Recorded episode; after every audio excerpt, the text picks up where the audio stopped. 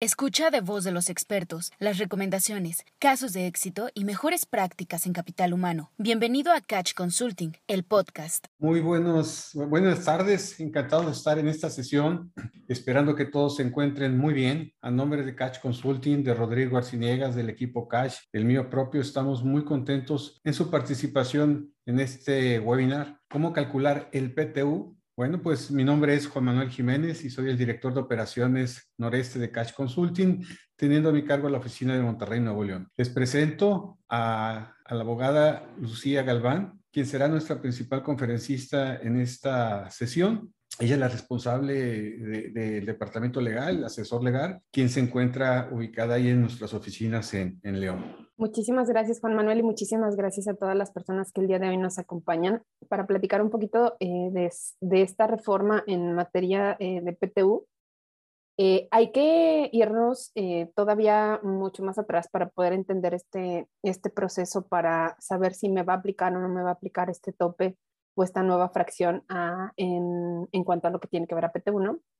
Eh, es importante, fue importante también para nosotros eh, que todos, a todos nosotros nos quede claro el procedimiento de, eh, de, cálculo de PTU, así tal cual como lo hemos venido haciendo toda la vida, tal cual y como, como hemos venido haciendo estos pagos, porque nos hemos dado cuenta, sobre todo desde el año pasado, el año pasado tuvimos muchísimas inspecciones de PTU en varios de nuestros clientes eh, derivado al atraso de información que tenía la autoridad respecto a las de que el SAT se tardó en mandar la información este, a la Secretaría del Trabajo y entonces estaban generando eh, inspecciones por PTU de ejercicio 2019 y entonces eso generó diferencias entre lo que ellos tenían como información de declaraciones anuales y lo efectivamente pagado.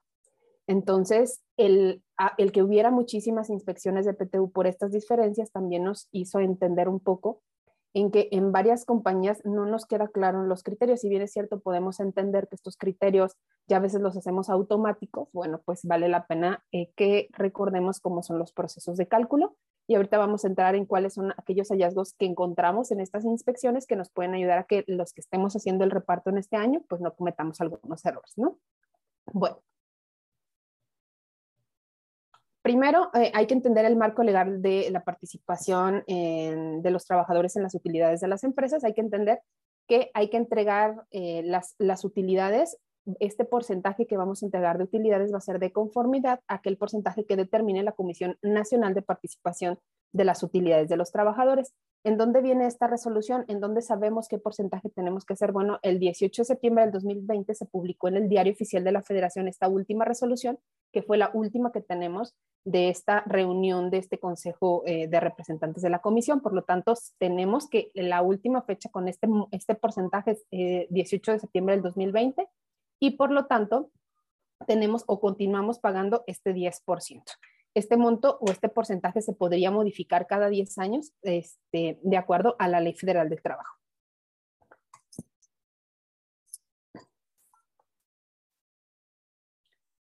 Es importante también comentar que eh, los trabajadores, ah, me fui un poquito más atrás, perdónenme.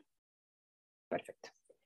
Eh, nosotros como eh, trabajadores, eh, una vez que se determine este, este porcentaje o, ya está determinado este porcentaje del 10% y se la, la, compañía presente la declaración anual, nosotros vamos a tener un periodo o un tiempo para poder formular objeciones respecto a esta declaración anual todos los términos que tiene eh, o que marca esta, eh, a partir del artículo 121 de la Ley Federal del Trabajo, son términos en días, no son términos en fechas. Es decir, que todo va a depender en la fecha en la que nosotros presentemos nuestra declaración anual. Es decir, que si nuestra declaración normal y somos una persona moral, la presentamos el día 31 de marzo, es decir, que efectivamente sí nos va a dar que el día 10 de abril es la fecha límite en donde nosotros tenemos que presentar esta declaración a los representantes de los trabajadores. Uno de los eh, errores más comunes que cometemos en las empresas es que una, no eh, pensamos que es forzosamente el día 10 de abril y no revisamos la fecha en que nuestro departamento de finanzas presentó esta declaración, es decir, que si lo presentaron el 30, el 29, el 15 de marzo, la obligación es a partir del 1 de marzo. Por lo tanto, si lo hacemos antes de este 31, nuestros 10 días corren a partir de la fecha, de esta fecha y hora de presentación. Entonces es muy importante que revisemos en este acuse que vamos a tener de la recepción de la declaración anual por parte de los representantes de los trabajadores, que las fechas nos coincidan, porque a partir de ahí nosotros van a empezar también a correr términos para ellos. Esta fecha de presentación también tiene que ver con las declaraciones complementarias, es decir, que yo presento mi declaración normal, aquella primera que genero, y después si tengo que hacer algún ajuste, alguna modificación a través de una declaración complementaria, tengo que empezar a correr los mismos términos porque es un ajuste a mi declaración, es como si lo hubiera tenido que haber hecho otra vez y por lo tanto vuelve a arrancar todo el procedimiento con un documento nuevo. Por lo tanto, en este caso, en este ejemplo, esta declaración complementaria se, se, presentó el 25 de junio, por lo tanto, el 6 de julio vence mi término para yo entregar también la declaración complementaria. No solamente tengo que entregar la declaración principal. Además, hay que entender que no solo se entrega la página en donde viene este estado de resultados o donde viene el, eh, el tema de la PTU, tengo que entregar la declaración completa. En muchas empresas me han dicho en las áreas de finanzas y las áreas de recursos humanos, oye, pero ¿cómo voy a entregar esta información si esta información es completamente confidencial? Bueno, pues uno es obligación mía entregarla, o sea, no es si quiero o no quiero, o sea, la tengo que entregar, porque eh, eso me genera una multa este, de, eh, en, una inspección. Y además, este, tiene que existir este, mm, se tiene que poner en conocimiento a los trabajadores que esta información no se puede poner a terceras personas, no se puede poner de conocimiento a terceras personas porque es información confidencial. Si llegase a haber alguna situación en donde la pongan en conocimiento de terceras personas, bueno, pues ya se podrá hacer este, incluso la rescisión de la relación de trabajo o inclusive este, la denuncia correspondiente por eh, aquellos eh, convenios de confidencialidad que tengamos en, en las plantas, ¿no? es súper, súper, súper importante entonces que tengamos en cuenta que se entrega la declaración completa. Los anexos, ¿cuáles son los anexos? Pues todos nuestros papeles de trabajo que nos sirvieron para generar esta declaración anual, esas se tienen que poner a disposición en la compañía, es decir, ahí se quedan y están, ellos lo pueden revisar y hacer lo que ellos necesiten durante los siguientes 30 días este, para que tanto ellos como la Secretaría de Hacienda pueda revisar que este cálculo de la utilidad de la compañía sea correcto puede que muchas de nuestras empresas pues nunca lo hayamos hecho y pues casi siempre lo común es que finanzas genera el proceso y ya nos entregan algún cálculo y ya nadie se queja, ¿no? Pero estamos hablando que estamos ahorita en, en tiempos nuevos en donde empresas que no tenemos una actividad sindical este, mm, en donde los trabajadores estaban involucrados en el proceso, bueno, pues ya, ya, ya pasaron como esos tiempos. Ahorita vamos a estar preparados para, para, cualquier contingencia al respecto. Entonces, esta información tiene que estar en, este, se tiene que poner a disposición de los trabajadores. Muy importante, estos documentos, el acuse de la entrega del, eh, de la declaración tiene que quedar por escrito. Les tienen que firmar ya sea que en una misma copia de la declaración ahí les pongan recibir una copia de la siguiente declaración o nosotros nos, les recomendamos casi siempre que entreguen a través de un oficio tanto a los representantes del sindicato y en caso de que la empresa no tenga sindicato, bueno, este, puedes eh, ponerlo a través de, de, quien haya sido designado como representante de los trabajadores. Y además, en el caso de las empresas que tienen representantes del, eh, tienen sindicato, tienen que entregarlo también a los representantes de los trabajadores no sindicalizados. Es decir, tiene que haber integración de todo tipo de trabajadores en este proceso de la comisión y tiene que haber un acuse de recibido. Este acuse se tiene que guardar y este acuse se duplica en caso de declaraciones complementarias, ¿sale? Entonces nos aplica para declaración normal y para declaración complementaria, es decir, si yo aquí generé mi declaración normalita, yo entrego un acuse y en dos meses genero una complementaria, pues tengo que tener un acuse también de la complementaria. entonces ahí, Lucía, eh, tenemos el caso también de una empresa muy grande aquí en Monterrey que, que entregó posterior a estos días que comentas y al momento de la inspección sí le, le hicieron ese hallazgo, ¿no? Incluso es una empresa que entrega muy buenos eh, montos de utilidades y la autoridad le daba la oportunidad de decir, oye, pues este, para efecto de, de, que no caiga sin cumplimiento, pues este, modifica la fecha para que coincida el, el acuse de, de residuo. Y la empresa le dijo, no puedo, por compliance y por ética no puedo, o sea, si, si está fuera de tiempo, tengo que hacerlo. Entonces, fue un caso que, que fue muy relevante, sin embargo, fue precisamente en este tema de, de los días, estar muy al cuidado y de la entrega oportuna este, a los trabajadores. Incluso eh, ahora cuando el, la pandemia en el 2020 principalmente que separaron operaciones, pues este, muchas eran por correo electrónico, este, eh, contéstame de acuse de recibido, que, que, la recibiste, y posteriormente ya podían recabar la firma, ¿verdad? Como un segundo eh, candado, ¿verdad? Para comprobar que, que, efectivamente se había dado, pero tenían evidencias de que, de que efectivamente se había entregado en tiempo y forma. Es correcto, por eso la importancia de que siempre las fechas me coincidan, la fecha de la declaración, la fecha en la que lo entrego y la fecha en la que me lo recibe, ¿sale? Entonces, eso no lo va a revisar la autoridad. Dentro de los procesos de inspección, la autoridad te permite que si existe alguna situación que pueda subsanar en el momento de la inspección, antes del cierre de la misma, la puedes hacer. Evidentemente, pues va ahora sí que de conformidad a las políticas de la compañía y si decide o no decide que si no lo va a completar, pues que, que tengan la multa correspondiente. Bueno,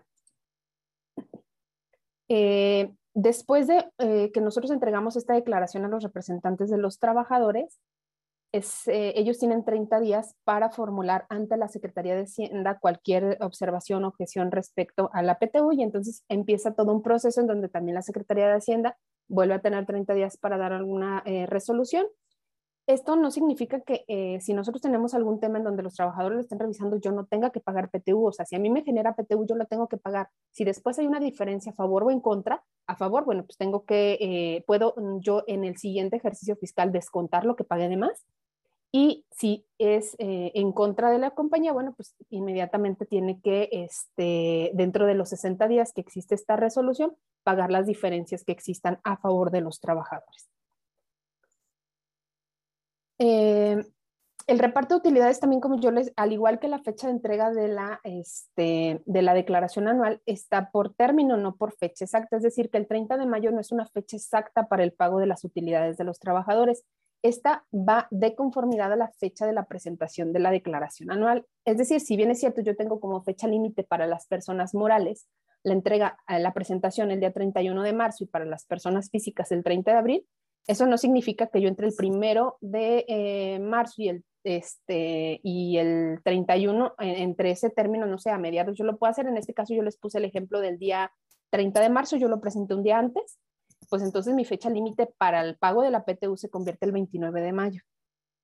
¿Sale? Entonces es muy importante estar, las fechas juegan un papel principal, eh, aunque por ahí en todos lados digan, no, es que el 30 de mayo es la fecha límite, la fecha límite no es esa, va a depender de la fecha de la presentación. En el caso de personas físicas, la fecha límite para la presentación es el 30, pero si yo la presento el 25, pues entonces mi fecha límite se convierte en el 24 de junio y ya no hasta el 30.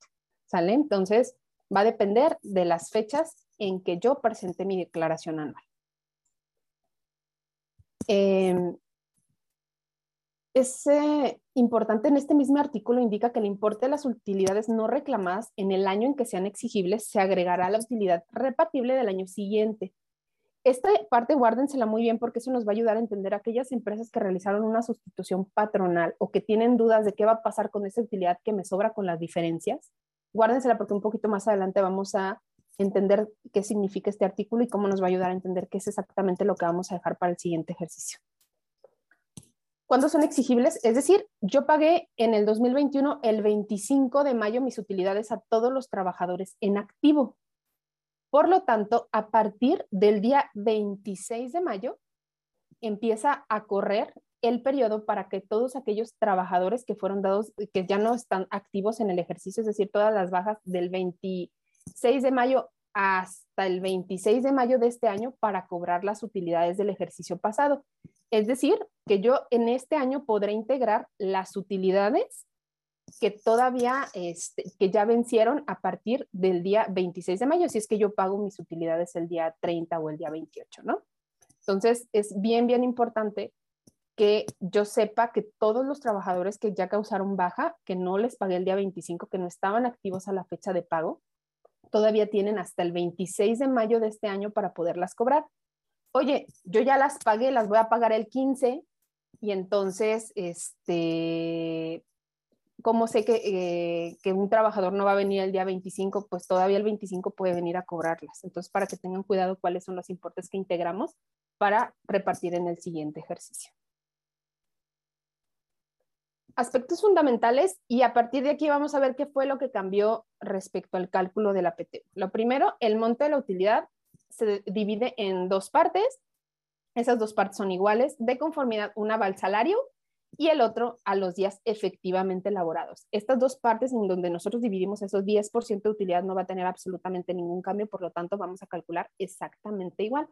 Aquí va un tema en donde nosotros estamos de acuerdo que aquellas personas que hicieron sustitución patronal aquí en esta parte es donde van a afectar los días efectivamente elaborados en el ejercicio, es decir, yo sustituí el primero de julio a partir del día primero de julio.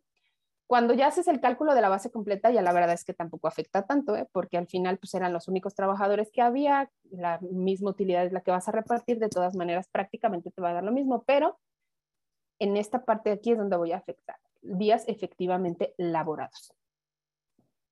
En esta parte no hubo absolutamente ningún cambio. El salario que se tomará como base para cálculo va a ser la cuota diaria sin gratificaciones y sin prestaciones. Aquellos que tengan salarios variables, destajos, por ejemplo, entonces ahí vamos a tener este, el promedio de las percepciones de todo el año. Esto tampoco tuvo cambios y por lo tanto ustedes ya vayan imaginando su hojita de Excel en donde van teniendo cómo generan el cálculo de utilidades.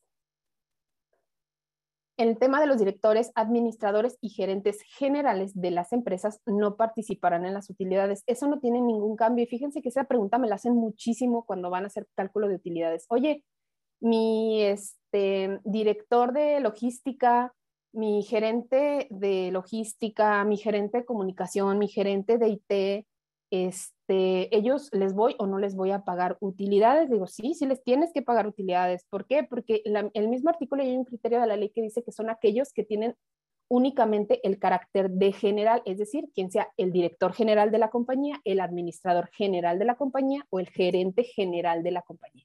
¿Sale? Serían los únicos. Las demás posiciones deberían de estar cobrando utilidades.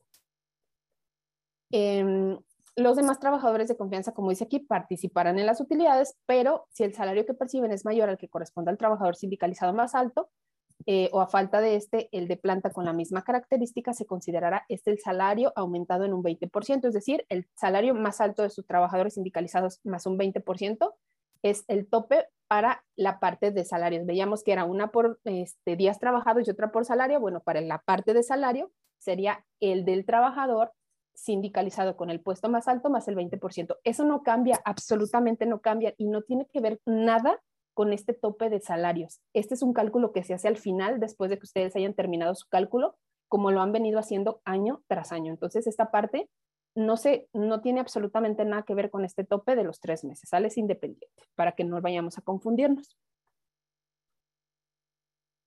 Mm, respecto a las madres trabajadoras y los riesgos de trabajo, tampoco tuvo cambio. No vamos a afectar los días que se fueron de incapacidad para efectos de los días que contamos como efectivamente trabajados. Entonces, esta parte tampoco tuvo cambios. Y en el tema de los trabajadores eventuales, tendrán derecho a participar en las utilidades cuando hayan trabajado por lo menos 60 días en el año. Revisen el tipo de contratos que entregan a sus trabajadores.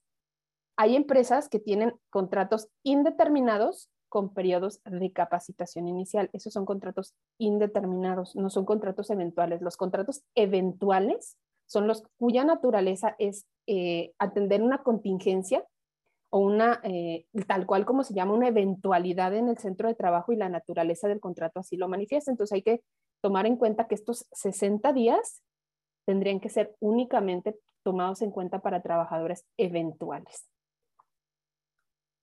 Y pues esto tampoco tuvo cambios, esto siempre ha estado así en la ley. ¿Qué si tuvo cambios? Nada más se adicionó una fracción. Después de que ya hayamos terminado de hacer nuestro cálculo tal cual como lo hemos venido haciendo, al final nos pide que agreguemos unas columnas. El monto de la participación de utilidades tendrá como límite máximo tres meses del salario o el promedio de la participación recibida en los tres últimos años y esto se aplicará el monto más favorable. Esto es lo único que cambió en el proceso. Vamos a entender un poquito esta guía en donde este, la misma autoridad trató de dar a entender algunos, algunas cosas respecto a eh, cómo vamos a pagar estas utilidades, sobre todo a los trabajadores que no tenían esos tres años en la compañía. Y es importante que tomemos en cuenta que este, sí, sí sentimos nosotros, o por lo menos su servidora sintió que quedó a deber respecto al tema de las sustituciones patronales, que fue muy clara porque había dudas respecto a aquellos que no tuvieran esta antigüedad de tres años, pero a los que sustituyeron, la verdad es que dejó, dejó todavía algunas dudas este, que, intentaremos ahí, eh, ayudarles a resolver. ¿no?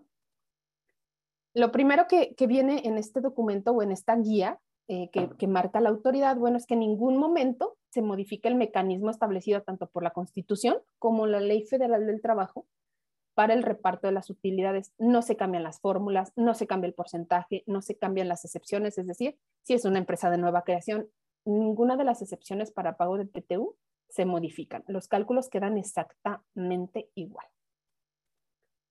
Eh, únicamente cuando este monto sea superior a 90 días se establece este tope o el promedio de los tres últimos años.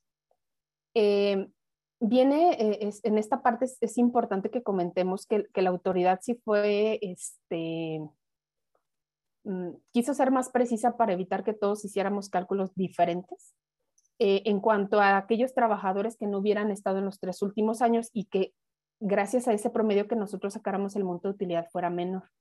Entonces, yo ahí les, eh, como bien dice la autoridad, este promedio va a ser por eh, la categoría y no por la antigüedad del trabajador. Es decir, si yo al trabajador le tenía que entregar, no sé, 50 mil pesos porque a todos en los últimos tres años de esa misma categoría le entregué 50 mil, y este, yo quiero tomarle en cuenta nada más lo del último año trabajado, este, dividiéndolo entre tres, pues entonces yo ahí lo, estaría afectando. Ahorita les voy a mostrar un, cálculo para que sea mucho más eh, fácil de que lo podamos entender. A veces explicado con, con, números cuesta un poquito de trabajo. Entonces ahorita vamos a ver tal cual un cálculo para que todos nos quede un poquito más claro. Bueno, este es un, caso práctico que espero nos, nos, ayude. Cualquier duda que tengan, con muchísimo gusto lo, lo podemos ir viendo. Este, primero, empresa, eh, en, este cálculo o en, este, este, en esta lámina, eh, esta empresa no debe aplicar el tope nuevo a la fracción eh, séptima, del, este, del artículo 127. 127.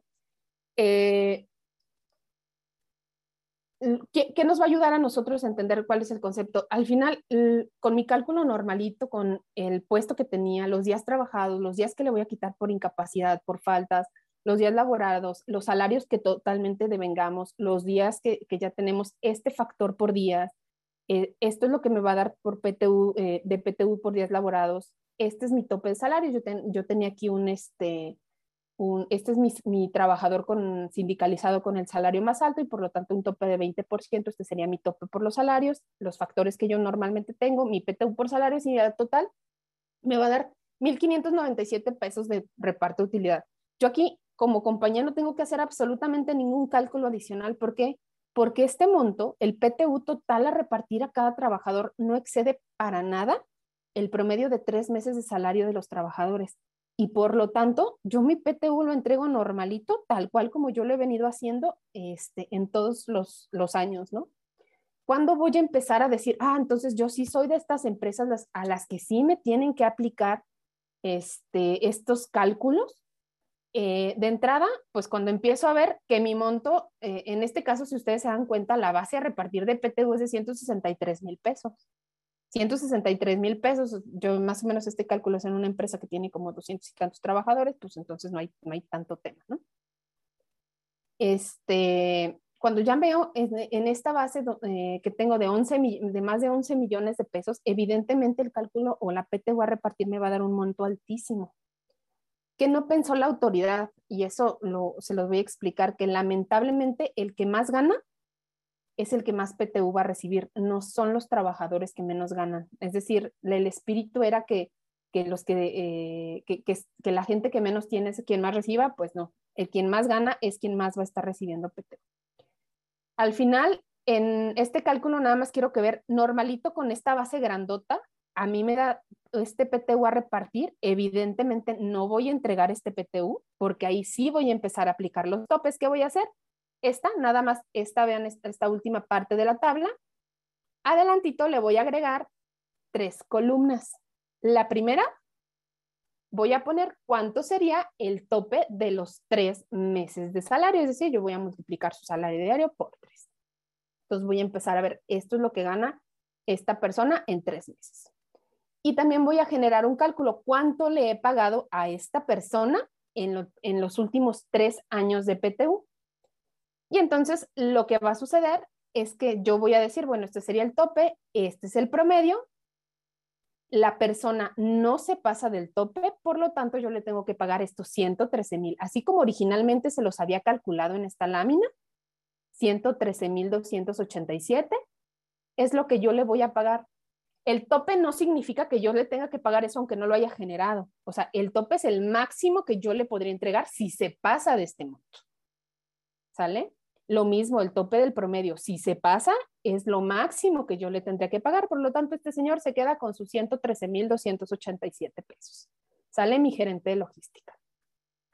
¿Qué pasa con esta persona auxiliar administrativo? Bueno, esta persona, yo con mi cálculo normal le generé un cálculo de 112,104 pesos. Bueno, también le hice el cálculo cuánto sería su tope de los tres meses, cuánto sería este, el tope del eh, promedio de los últimos tres años. En esta parte creo que aquí se los, se, los eh, señalé de manera errónea, pero tendría que yo estarle pagando a esta señora 96 mil pesos de PTU. Por, ah, perdón, me fui un poquito más, porque es lo que más favorezca a la trabajadora. Yo aquí no le voy a pagar 112 mil, su tope sería estos 96 mil pesos. En el caso de este operador B, a él su cálculo fue de 108 mil pesos. Cuando yo saqué el cálculo de su tope por salario y el cálculo del promedio de lo que yo le pagué de PTU en los últimos tres años, me voy a que yo no le voy a pagar 108, sino su tope, porque es el monto que más le favorece al trabajador. Son 39.543. ¿Ya vieron? El gerente de logística se va a llevar sus 113 y el operador se va a llevar solamente 39.543 pesos de los 108 que le correspondían, ¿no?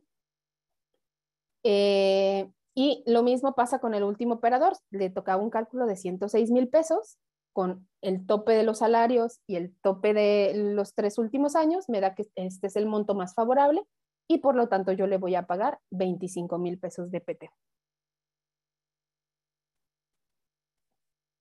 ¿Qué pasa? Me van a decir, híjole, ¿sabes qué, Lucía? ¿Qué pasa con los montos que no, que me sobraron de aquí? O sea, de estos 96 hay una diferencia, de estos 20, eh, de estos 39 hay una diferencia, de estos 25 hay una diferencia contra estos 106 mil pesos. Bueno, pues es la ventaja que la autoridad le dio a las compañías para que si pudiera generar o pudiera pasar esta reforma en materia de subcontratación. La diferencia entre estos 25 y estos 106, yo no los voy a integrar a mi cálculo de PT1 repartido lo que voy a integrar a mi cálculo de PT1 repartido del ejercicio anterior es en caso de que este señor de los 25 mil pesos no venga por sus 25 mil pesos. ¿Sale? Porque este, tal cual como dice el artículo 122 de la Ley Federal del Trabajo, dice el importe de las utilidades no reclamadas en el año, que sean en el año en que sean exigibles. Esto es lo que se va a agregar a la utilidad repartible del siguiente año. Bajo ninguna circunstancia tengo que guardar la diferencia que me den estos 25 de estos 106 mil pesos que originalmente le da. ¿Qué está pasando con algunas compañías? Bueno, lo que están haciendo los sindicatos están negociando en el contrato colectivo que a los, al personal sindicalizado este, se entregue un tope diferente, tengan una eh, mejor participación en las utilidades de las empresas, precisamente viendo en que pues hay posiciones, no es lo mismo tres meses de sueldo de 40 o 50 mil o 60 mil o 150 mil pesos a tres meses de salario de 8 mil pesos, ¿no? O sea, este, de 8 mil pesos mensuales. Entonces, vale mucho la pena que aquí revisemos que de verdad quien se va a llevar más dinero de utilidades son las personas que más ganan en la compañía. Como vemos en esta parte, estos tres, eh, tres columnas que nosotros pusimos aquí adelante no tienen que ver absolutamente nada con todo el cálculo anterior. Nosotros tendríamos que terminar nuestro cálculo anterior para entonces, ahora sí, agregarlas y determinar cuál es el PTU más favorable a repartir a cada uno de nuestros trabajadores para que no se nos olvide, tengo que entregar o tengo que tener una integración del expediente de PTU y eso es obligatorio que yo lo tenga, además de que la autoridad está en el entendido que va a empezar a revisar todas las PTU, sobre todo en aquellas empresas que hicieron sustituciones patronales o en aquellas empresas este, que, que, llegasen a tener alguna PTU alta con poquitos trabajadores, entonces para que lo puedan llegar a tomar en cuenta. Eh, tengo que tener en este expediente, lo tengo que tener físicamente impreso, ¿eh? no lo puedo tener en electrónico, es decir, que yo, ah, mira, me metí y ahí lo tengo en PDF. lo tengo que tener en físico e, y este, completamente firmado. Tengo que tener esta declaración anual completita, no puedo tener nada más la hoja donde viene la participación de utilidades completa, son 40 hojas, las 40 hojas las tengo que imprimir. Este comprobante de entrega de la copia de la declaración a los trabajadores, a todos los representantes, y este, también en físico, completamente firmado de recibido el reporte de utilidades en la declaración anual. ¿Esto qué es? Que dentro de la página en donde venga el estado de resultados, venga en la parte donde dice PTU, cuánto es el monto a repartir para que este inspector pueda validar el monto y hacer los cálculos correspondientes o la revisión que, tenga que ver con, este, con, con números, ¿no? Bien importante, hay empresas que puede que no tengan PTU y que su declaración en cuanto a PTU vaya a salir en ceros, que es importante que tenga el número cero no puede estar en blanco. Si dices, oye, pues es que no generé PTU y no le puse nada ahí y, no, dice nada este pequeño renglón, tiene que tener cero. Nos platicaron en la Secretaría del Trabajo que en un curso que tuvieron los inspectores les dieron la instrucción de que todo aquel que venga en blanco se presume como eh, un documento hechizo. Por lo tanto, es importante que diga cero así, tal cual, en esa parte. Entonces, este, y que además, aunque tenga cero, se tiene que entregar esta declaración a los representantes de los trabajadores. Si hoy por hoy le piden ya sus declaraciones a sus departamentos de finanzas y en la parte de estado resultados en PTU viene en blanco, pídanles que generen una declaración complementaria. Estos supuestos de excepción, es decir, si la empresa es de nueva creación, cualquier cosa que ustedes le puedan acreditar a la autoridad, si es que no vayan o no les corresponde repartir PTU, el acta de integración de la Comisión para la Determinación de Participación de Utilidades eh, de los Trabajadores, con el mismo número de integrantes por cada una de las partes. En muchas de las inspecciones que tuve el año pasado, me encontré con que pusieron dos de la empresa, o sea, el gerente y el DRH, y como cinco del sindicato y ya. Eso no es igual número de representantes. O sea, si van a poner cinco del sindicato más uno de los trabajadores no sindicalizados, porque tiene que haber también representación de quienes no son sindicalizados, bueno, entonces ya somos seis, hay que poner seis de la empresa son los mismos integrantes. Si van a poner al secretario general del sindicato y al apoderado legal o al administrador general de la empresa y además más integrantes, ellos también forman parte del número que se cuenta, es decir, ellos ya es uno y uno de cada lado. Entonces, por lo tanto, los mismos números que vayamos a poner de más en un lado, los mismos números que se tienen que poner del otro. Porque también fue un, tema en donde nos, generaron ahí una, una llamada de atención en una inspección y es sujeto de multa de por lo menos 25 mil pesos. Este, también respecto al, al, proyecto de reparto de utilidades que tiene que haber, este tiene que estar impreso y firmados por todos los integrantes de la comisión. ¿Vieron esta tablita de Excel? Bueno, por todos los trabajadores, al final en donde ya se determinó cuál es el monto exacto que van a repartir, tiene que estar firmado, impreso para que lo muestren me he encontrado, la verdad es que en muchas empresas, que fue justo de los motivos de multa del año pasado, en donde me decían, es que el de finanza, es que nosotros de finanza siempre lo hemos hecho así y nunca, y aquí lo tenemos en Excel. Y nunca, lo, nunca nos han llamado la atención. Bueno, pues el nunca ya nos pasó como seis o siete veces de multas el año pasado. Este proyecto de reparto de utilidades, si bien es cierto, parte de los integrantes puede ser gente de finanzas, que es quien nos puede ayudar porque tienen la expertise para elaborarlo, y les es más práctico hacer más cosas, este, no, no podemos contestarle bajo ninguna circunstancia a la autoridad que lo hace finanzas y que la gente no lo hace.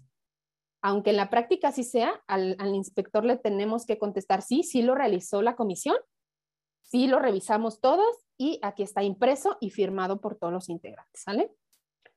Eh, me dicen, oye, es que es información confidencial que se tiene, bueno, pues con la misma confidencialidad que tienen que guardar la declaración, pues también los integrantes de la comisión se comprometen a guardar esta información en estricta confidencialidad y por lo tanto este, a no revelar información respecto a salarios porque pues, también pueden ser acreedores a sanciones. Tiene que haber los recibos de pago por concepto de utilidades de los trabajadores que van a revisar, que venga ahí el monto de la, de la utilidad que efectivamente viene en el proyecto y la fecha de pago de las utilidades, es decir, que corresponda con los 60 días posteriores a la fecha de la presentación de la declaración anual. Y también en caso de que ustedes hayan tenido alguna eh, inconformidad por parte de los trabajadores y que este, haya existido alguna resolución después de la Secretaría, pues también les van a poner los recibos de esas eh, diferencias Y además, si llegan a tener una declaración complementaria en donde haya algún saldo a favor de los trabajadores y tengan que hacer todo este demás proceso, pues también los mismos documentos, pero con la declaración complementaria. Por eso es importante que sus departamentos de finanzas les avisen inmediatamente, oye, hice una declaración complementaria. O sea, a veces me ha pasado en empresas que, este, ah, sí, lo hice, se me olvidó, no te avisé. Entonces, finanzas les tiene que estar avisando de todas las fechas de declaraciones y de la información correspondiente. Es decir, esto tiene que estar en una carpetita para efecto de revisión por parte de la Secretaría del Trabajo. Por cada uno de estos ítems que tenemos aquí, hay una multa de por lo menos 25 mil pesos. Entonces, ahí le, es por lo menos así, por muy barato, 250 mil pesos de multa, por muy barato. ¿Sale? Van a determinar algunas características de la empresa, si ya tiene alguna multa anterior o alguna situación. ¿Sale? Entonces, pues ya estamos hablando aquí que esta carpetita nos cuesta 250 mil pesos en multa, más los que les cobremos por la impugnación, muchachos. Entonces, hay, que tomar en cuenta lo económico. Entonces, bueno, eh, espero no haberme ido tan rápido, espero haber eh, tenido información este, para ustedes y pues me gustaría empezar a ver temas de preguntas. Juan Manuel, no sé si quieras que eh, empezarlas a, checar. Y sí, Lucía, tenemos ya, ya preguntas pero nos gustaría nos compartas de los casos que, que nos llegaron el año pasado precisamente por el tema este, de PTU. Este... Claro, mira, de los principales es que la primera, que cuando llega eh, la autoridad le digamos que esos documentos nunca los hace la, la, este, comisión de, de, participación o comisión de reparto de utilidades, que los hace finanzas. ¿Por qué? Porque eso lo deja, el inspector lo deja en el acta y en el momento que lo deje en el acta, aunque yo ya le presente documentos, pues se toma por cierto lo dicho por el inspector. Aunque me den un término y, aunque la ley del procedimiento administrativo sancionador me diga que yo tengo cinco días, luego 60, luego tengo más, más procesos, la autoridad ya se quedó con la idea de que cualquier documento que yo presente con posterioridad es un documento que hice solo para sacarme del problema. ¿Qué tengo que contestar? Si por alguna razón no lo tengo, mi respuesta inmediata tendría que ser, yo sí lo hice, sí lo generamos, me encuentro en una auditoría y solicito que se me dé el término para poder presentar la documentación. Sale bajo ninguna circunstancia, le puedo, con cualquiera, ¿eh? con cualquier inspección y con cualquier tema, ya sea de este, condiciones de capacitación o de seguridad de higiene, salvo que la misma autoridad diga que esas condiciones de seguridad de higiene de plano ponen en riesgo la, este, la seguridad de los trabajadores y les cierren el centro de trabajo, pero todo lo demás les va a permitir poner esta información. Pero sí es bien, bien importante que jamás le digamos a la autoridad, no, pues es que eso ni siquiera la gente lo hace, nunca lo ha hecho, o sea, es lo peor que le podemos decir. Y además que lo deja sentado en el acta, ¿no? Eso eh, tenemos que revisar el acta antes de cerrar. Otro de los temas es este cero. La verdad es que ese, me generó este, como cuatro inspecciones porque no venían el número cero en la declaración en las empresas que no lo tuvieran. ¿Qué les recomiendo? Aún y que no tengan PTU a repartir, generen un acta de comisión en donde los trabajadores, los representantes de, un, de sindicalizados y no sindicalizados, les digan, ya revisamos, no tenemos ninguna duda y pues estamos de acuerdo que la compañía no generó utilidades. Hay un tema que importante que en aquellas compañías que, que generaban, eh, que no generaron utilidades o que normalmente no generaban, pues les daban un bono adicional. ¿Qué pasa con estos bonos? La primera es uno, hay que saber si son obligatorios o no. Muchas empresas lo que nosotros les decíamos es que cada año les pusieran un nombre diferente. Este año, este, bono de desempeño, bono anual de algo, bono de algo, cualquier nombre que no generara una eh, prestación obligatoria con el paso del tiempo. Y lo más importante, en este caso, pues no, era una prestación obligatoria. Cuando sí se convierte en obligatoria, revisen sus contratos colectivos o los contratos individuales porque si hay empresas que este año van a repartir 100 mil pesos de utilidades y en su contrato colectivo y en su contrato individual tienen un bono como complemento de PTU, llueve, trueno, relampague, lo tienen que pagar, aunque den 100 mil pesos de utilidad. Entonces van a decir, oye, pero pues es que yo lo daba porque pues no estaba pagando las utilidades, porque lo tenía en, la otra empresa. Bueno, pues es obligación porque está en contrato colectivo. Correcto. También recuerdo uno por una queja de un trabajador que este, la presentó ante la Secretaría del Trabajo, desencadenó con un, una inspección, el, trabajador se quejó de que no estaban bien pagadas sus utilidades. Este, el inspector, bueno, la Secretaría del Trabajo asignó un, inspector y eh, constató que efectivamente estaba, estaba pagado correctamente. Sin embargo, lo que sí detectó es que no tenían evidencias del proyecto de reparto de utilidades, ¿cierto? Sí, mira, recuerda tú que cuando este, hay dos motivos por los cuales la Secretaría del Trabajo me va a ir a revisar. Una, por inspecciones ordinarias, es decir, le tocan y ya me tocaba una revisión alguna vez en la vida. Y las otras son las extraordinarias que vienen ya sea de una denuncia por parte de un trabajador, porque soy una persona que tiene récord de demandas, es decir, me van midiendo, esta empresa tiene y tiene y tiene y tiene y tiene demandas, bueno, pues hay que ir a revisar porque algo no está bien. Este, la otra, por este, la Secretaría de Hacienda, manda a la Secretaría del Trabajo y les dice, esta empresa en su declaración dice que tiene mm, un millón de pesos en PTU y en los recibos timbrados dice que nada más este, repartió 100 mil, ¿qué pasó ahí? O no repartió, no hay recibos timbrados a finales de mayo este, para, por PTU, ¿qué pasó ahí?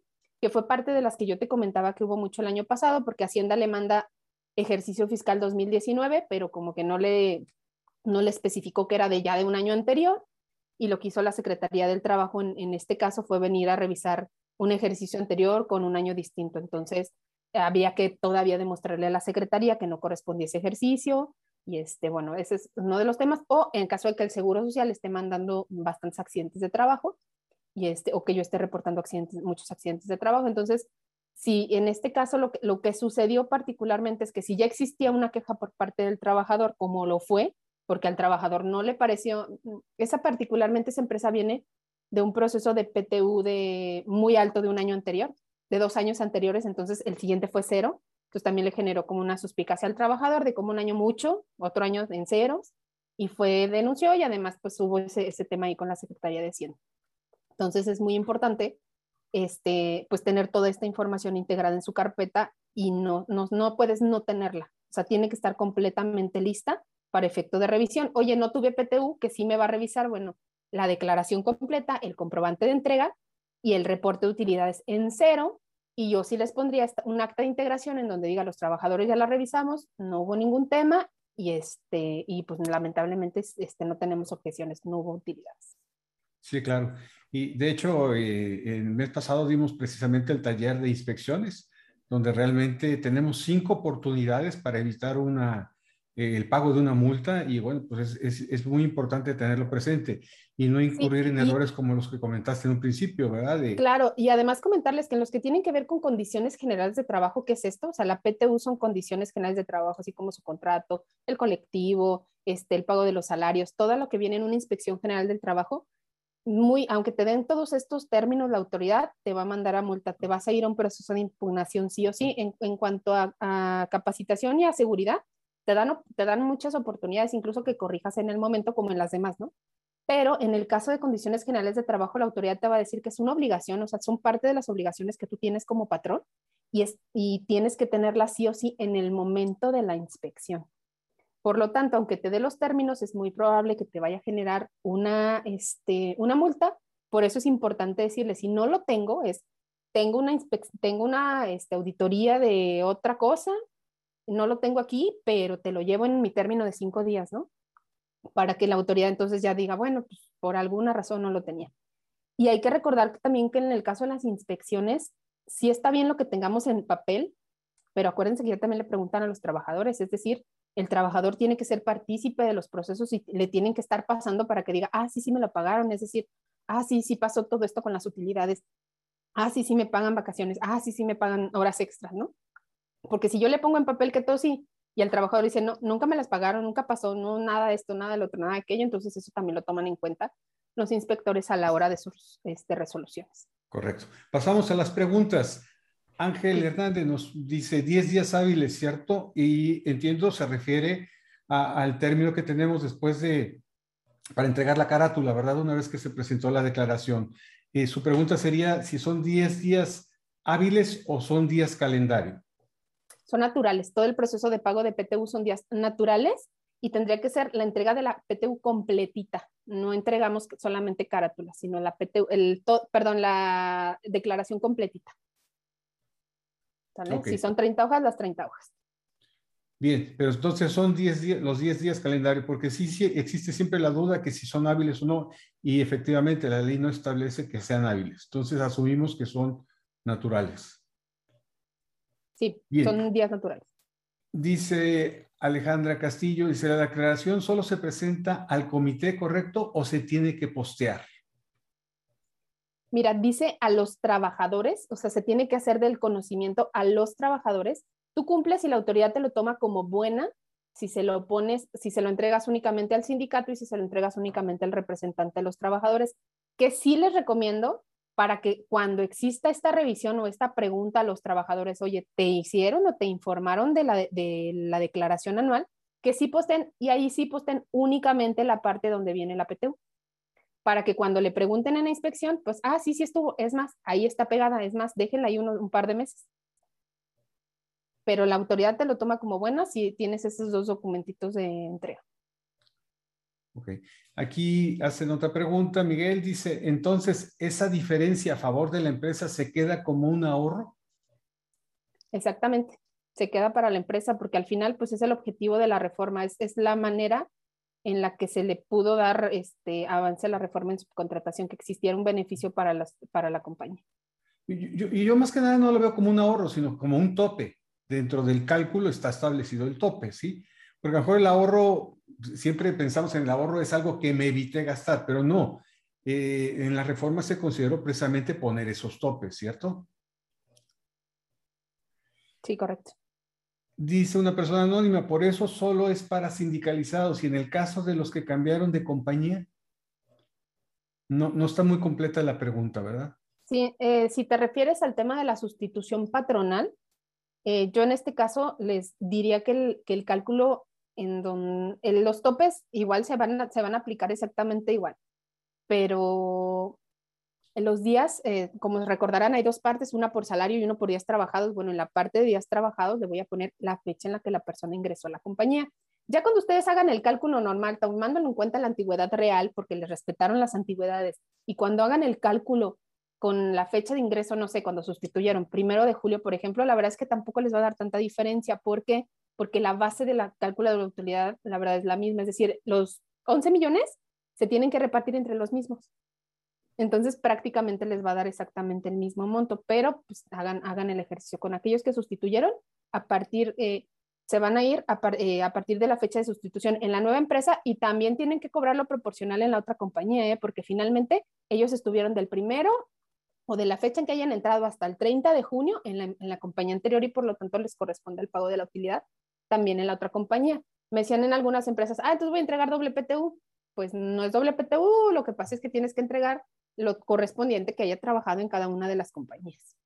Si ya después, si, si, alcanzaron a fusionar antes del, del, proceso, que yo no creo muchas, la verdad es que los procesos de fusión son muy largos, este, pues bueno, ya se encarga del mismo tema, ¿no? Pero bueno, al final tendrían que pagar este, PTU por una y PTU por la otra. Y esto tiene otra implicación en el caso de, tener dos eh, PTUs, por así decirlo, con una empresa anterior y, y la actual o más el hecho de que esos trabajadores, aunque no rebasen el límite para declaración, tendrían que hacerlo porque tuvieron dos patrones. Es correcto. Recuerden, para temas fiscales son completamente diferentes a los temas laborales. Entonces, estos trabajadores tienen la obligación de presentar su declaración este, anual.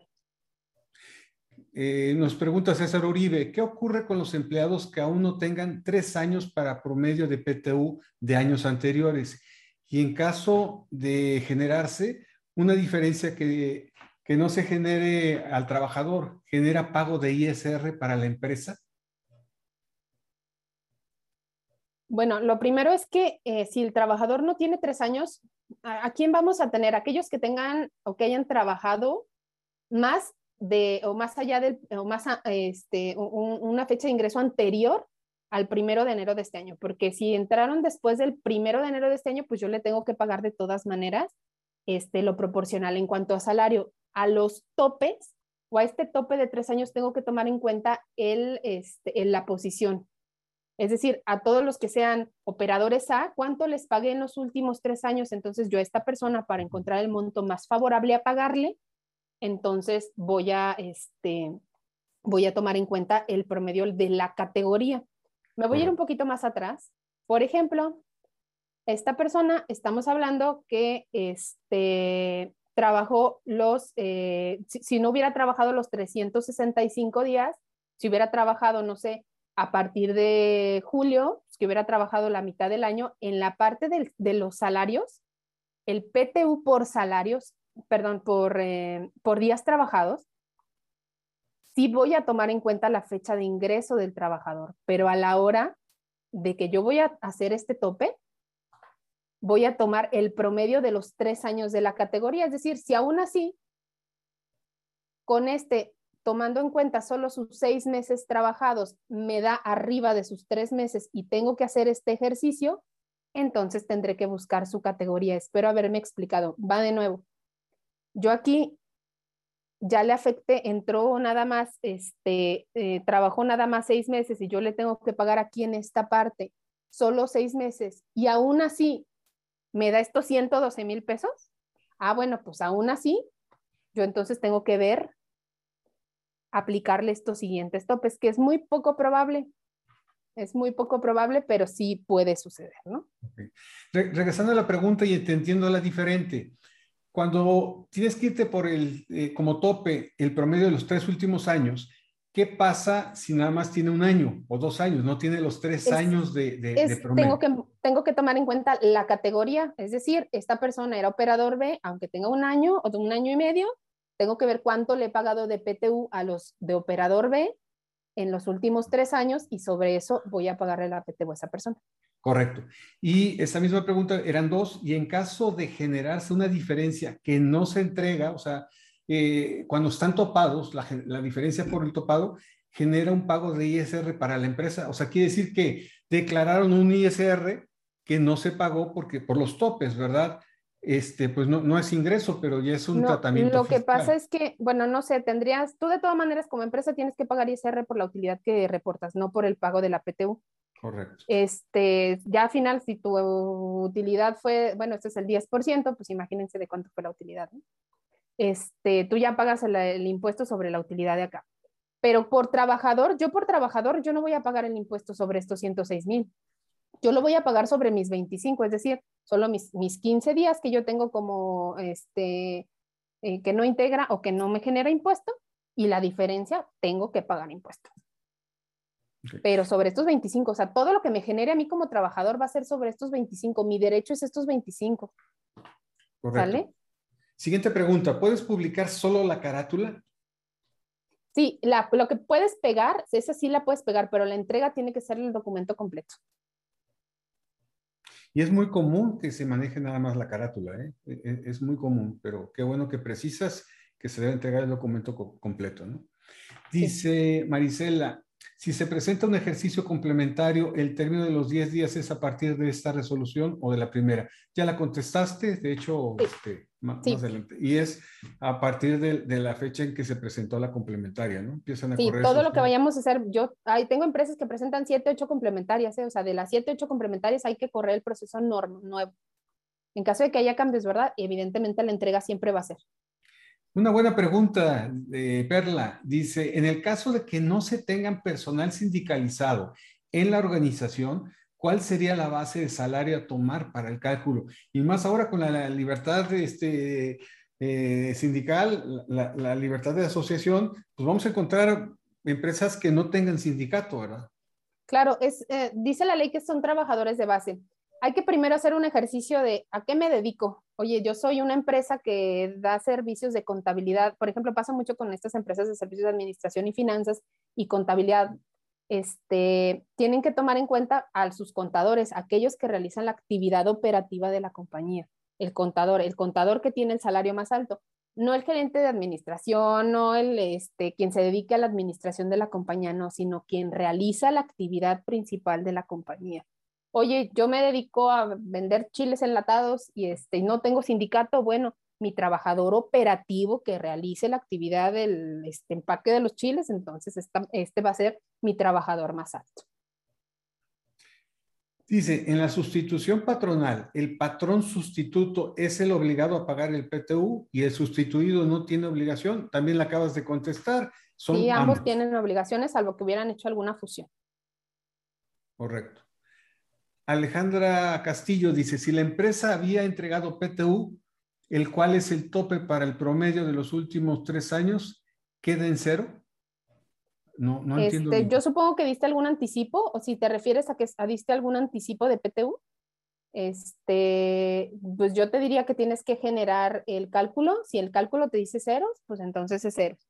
Yo, yo ahí este, te pediría que hicieras el ejercicio de todos para ver cuál es el monto de PTU más favorable y en tu proyecto de reparto de utilidades te diga, esto es lo que se le tiene que pagar al trabajador y haces un match contra lo que ya pagaste, entonces si te da ceros, está bien.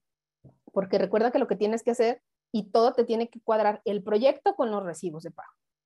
Ya, aclaró más abajo, dice que no ha ah. entregado. Entonces sería, si la empresa había entregado PTU, el cual es el tope para el promedio de los últimos tres años, a que no lo ha entregado. Este, yo ahí, sí me, quedé un poquito perdido en la, en la pregunta. Yo también, ¿eh? No, no, no, no me queda muy claro. Ojalá Alejandra nos pueda a clarificarla con clarificar y con todo gusto la, contestamos. En, la sección de, de, de, chat eh, también existen algunas preguntas. Dice, duda, ¿la comisión mixta se, se renueva cada año o se puede tomar la del año pasado?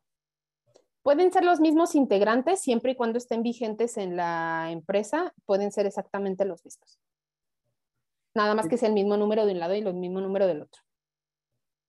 Dice, para el tope de los tres meses de salario, ¿se considera el salario del 2021 o 2022? Del 2021. Correcto. Del ejercicio que se está... Es correcto. Eh, revisando, ¿verdad? Dice, si es un ahorro físicamente, ¿tiene alguna repercusión? Pues ya comentamos que no es ahorro, ¿cierto? Sí, bueno, al final es utilidad que la compañía se queda, ¿no? O sea, este, no, no, no, lo, tiene, no lo tiene que entregar, es dinero que la compañía se, se queda, es un beneficio que tiene la compañía y que la, el gobierno lo prometió para con la finalidad de que se eliminaran estas empresas de insourcing o los outsourcing. Aquí vale mencionar, México es la única que tiene este proceso de PTU, en Estados Unidos no hay, y hay algunos países de Latinoamérica que sí lo han tenido, pero lo pasaron ya a montos fijos. Incluso muchos de ellos sustituyen o son más grandes que el aguinaldo que nosotros tenemos. Entonces, por ejemplo, Venezuela, eh, Brasil, tienen y le llaman utilidades, pero realmente lo pagan en diciembre y es el equivalente precisamente al aguinaldo, ¿verdad? Claro. Eh, para los empleados se realiza el ejercicio comparativo, el promedio de los tres meses.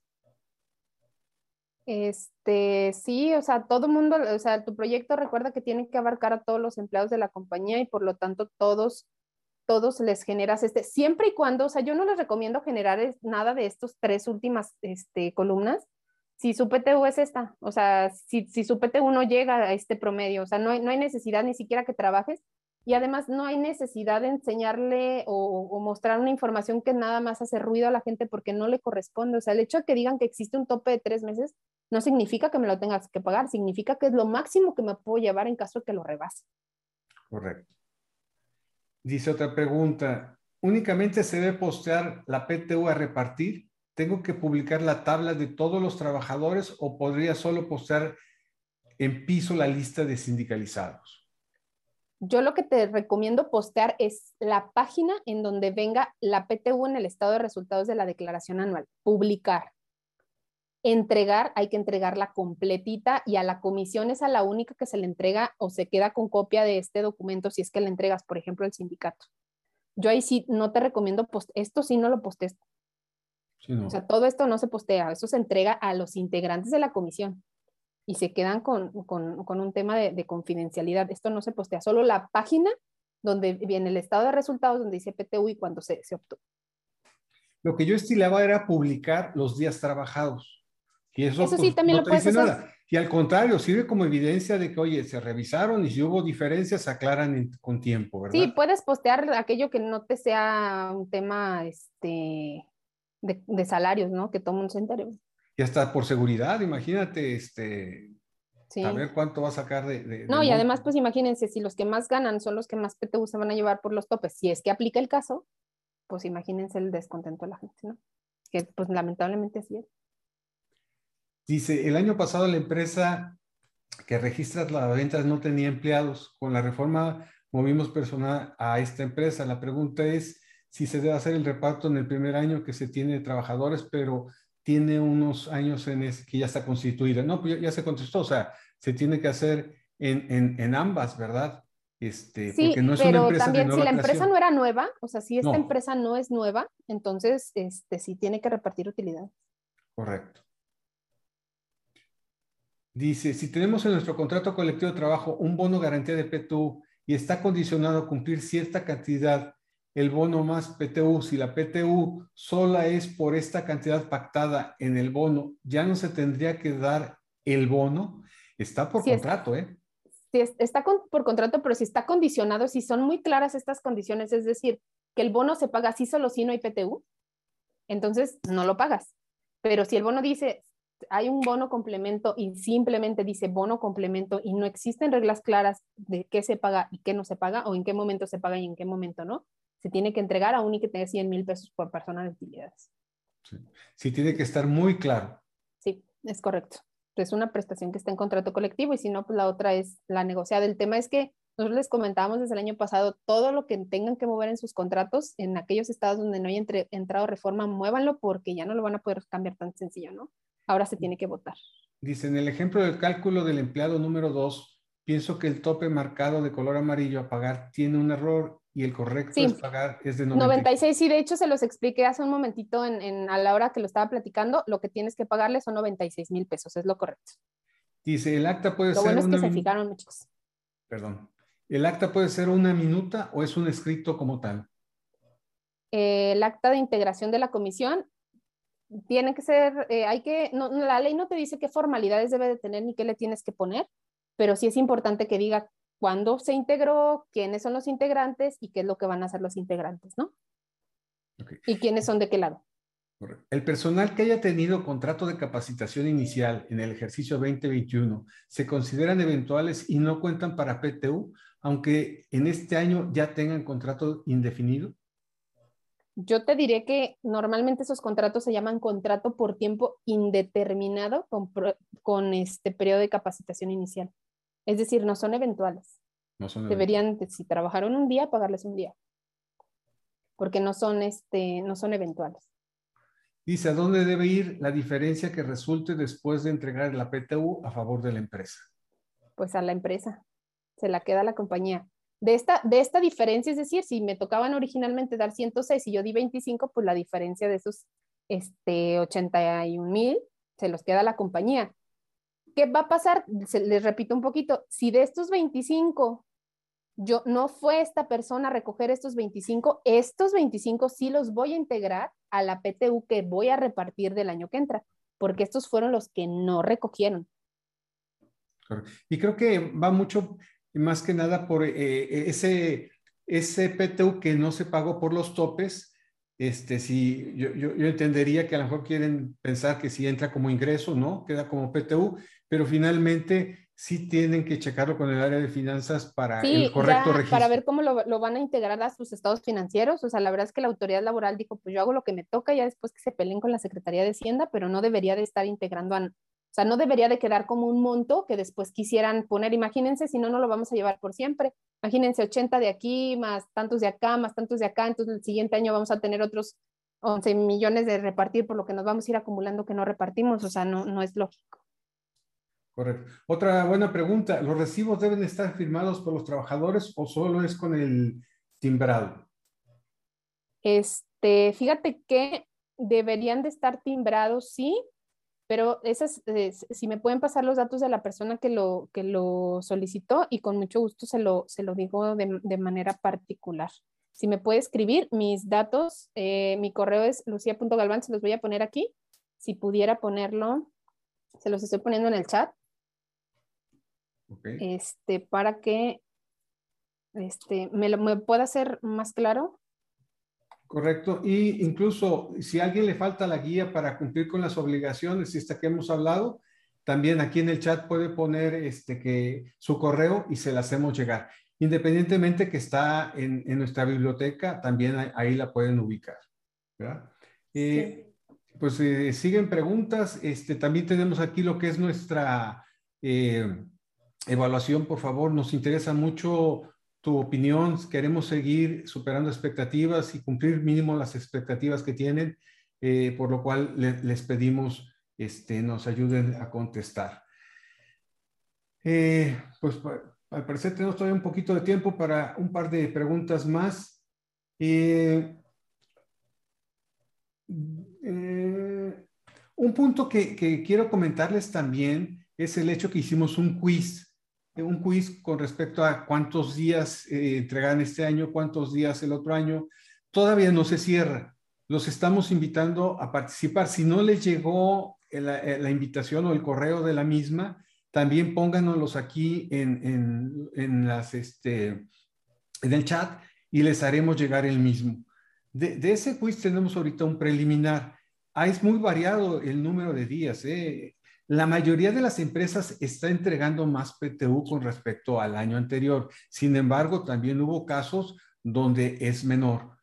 Eh, vale también mencionar que, al menos yo sí espero, no, no sé, Lucía, si coincidas, que este año va a haber más eh, quejas ante la Secretaría del Trabajo que van a terminar en inspecciones por dudas de los, de los trabajadores o por expectativas falsas que tenían de, de lo que pudieran alcanzar. Sobre todo, ¿sabes qué pasa? Que algo que, que comentábamos es que eh, es un, el, el, hecho de haberle puesto tope es ir en contra de este derecho que, las, prestaciones de los trabajadores deberían de ir aumentando y no disminuyendo, de principio de progresividad que tiene la Ley Federal del Trabajo y la Constitución.